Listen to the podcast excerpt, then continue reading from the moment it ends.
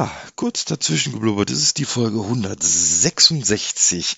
Ein fröhliches Jugendtag aus äh, der kleinen, aus dem kleinen Städtchen, Dorf, aus dem kleinen Dorf Oberbantenberg.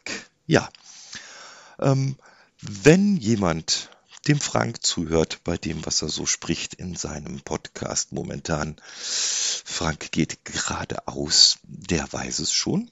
Ich befinde mich aktuell nicht in München, sondern im Oberbergischen Kreis.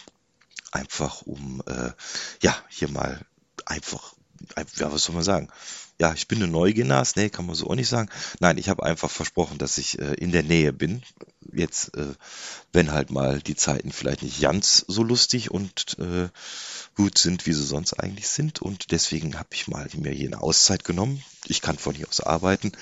Das ist alles kein Problem bin äh, in meinem ehemaligen, äh, wie sagt man, ne, Kinderhaus sagt man nicht, ich war ja nicht im Kinderheim, in meinem ehemaligen Elternhaus, was aber auch noch mein Elternhaus ist. Naja, also ich, ich wohne da, wo ich groß geworden bin. So, genau. Und ähm, ja, ich lerne meine alte Heimat neu kennen und das äh, unter anderem auch, was das Thema Essen betrifft. Und da habe ich mir so meine Gedanken gemacht drüber und habe das äh, mal eingesprochen. Und ja, das wollte ich euch jetzt mal mit auf den Weg geben. Wünsche euch ein schönes Wochenende und wir hören uns bei Gelegenheit. Und jetzt geht es los. Die Menschen im Bergischen Land lieben gute Speisen. Knackiges, frisches Gemüse, angereichert mit Speck oder Mettwurst. Wer kann dazu schon Nein sagen? Gerichte wie dicke Bohnen mit Speck, Grünkohl mit Mettwurst oder Wuppertaler Kappes sind kulinarische Köstlichkeiten und lassen einem das Wasser im Munde zusammenlaufen.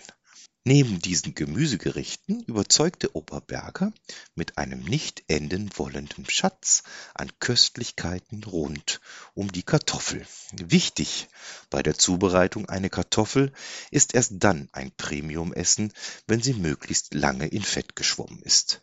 Vom Reibekuchen über die Bratkartoffel führt der Weg direkt zu den, wie man sie hier gerne nennt, Fritten das Pommes hat der Oberberger aus seinem Wortschatz gestrichen, weil ja klar ist, dass der Rohling aus der goldenen Knolle stammt.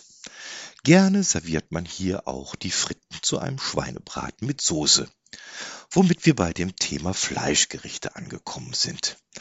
Genau genommen gibt's hier keine denkbaren Grenzen.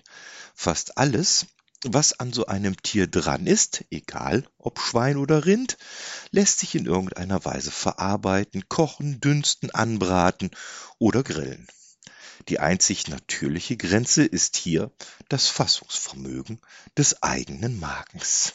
Auch bei der Auswahl seiner Getränke ist der Mensch aus dem Oberbergischen Kreis mehr solide gestrickt. Kaffee und Bier gehen immer, Wasser nimmt man eigentlich nur, wenn man Tabletten schlucken muss. Und das Thema Wein? Ja, gerne auch ein Glas Wein. Ob rot oder weiß, ist zweitrangig. Hauptsache, der Traubensaft wird möglichst kalt und direkt aus dem Kühlschrank serviert.